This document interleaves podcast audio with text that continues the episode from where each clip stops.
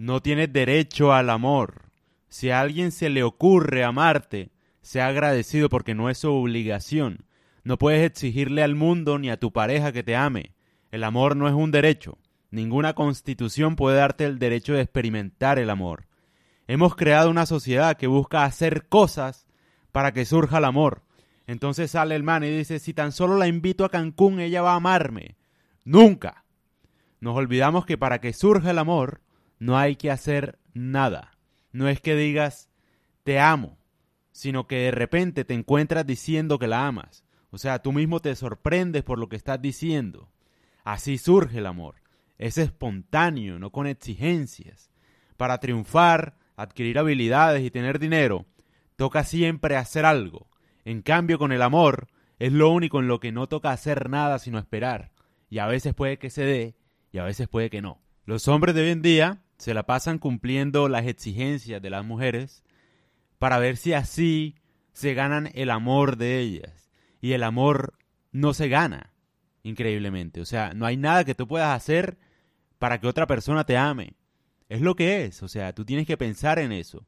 Nada, nada de lo que puedas hacer va a hacer que otra persona te ame. Nunca, no importa la plata que tengas, la casa que le regales, el apartamento, el edificio, el lote, nada. El amor surge, es espontáneo, no tiene que ver con exigencias. Otra cosa es que uno busque cierta pareja con cierto estatus y cierta cosa. Sí, obviamente, porque conviene, a quien no le gusta. A las mujeres yo les aconsejo eso, obviamente. Buscar un hombre que tenga capacidad habilidad y obviamente si es posible que tenga dinero, obvio. Le facilita mucho la vida. Ahora, eso no quiere decir que vayan a amar a ese hombre, porque es que el amor no tiene nada que ver con exigencias, o sea, el amor surge. Si tú quieres experimentar el amor, no tiene que ver nada con pedir algo a los demás. Es que tienes que amarme porque yo soy tu esposo. Eso que tiene que ver. El amor no tiene nada que ver con exigencias, con pedir. Es la verdad, o sea, tú amas o no amas, punto. Ya. No es que si yo hago algo y logro esto y si alcanzo tal cosa, me van a querer. Nunca. Y ese es el problema porque todo el mundo está buscando, en cierta medida, una búsqueda de validación, que todo el mundo los respete, que todo el mundo los quiera. Y lamentablemente así no funciona. O sea, si tú no te valoras, mucho menos lo va a valorar los demás. Y aparte los demás pueden ver tus intenciones cuando los estás comprando, cuando estás comprando su afecto.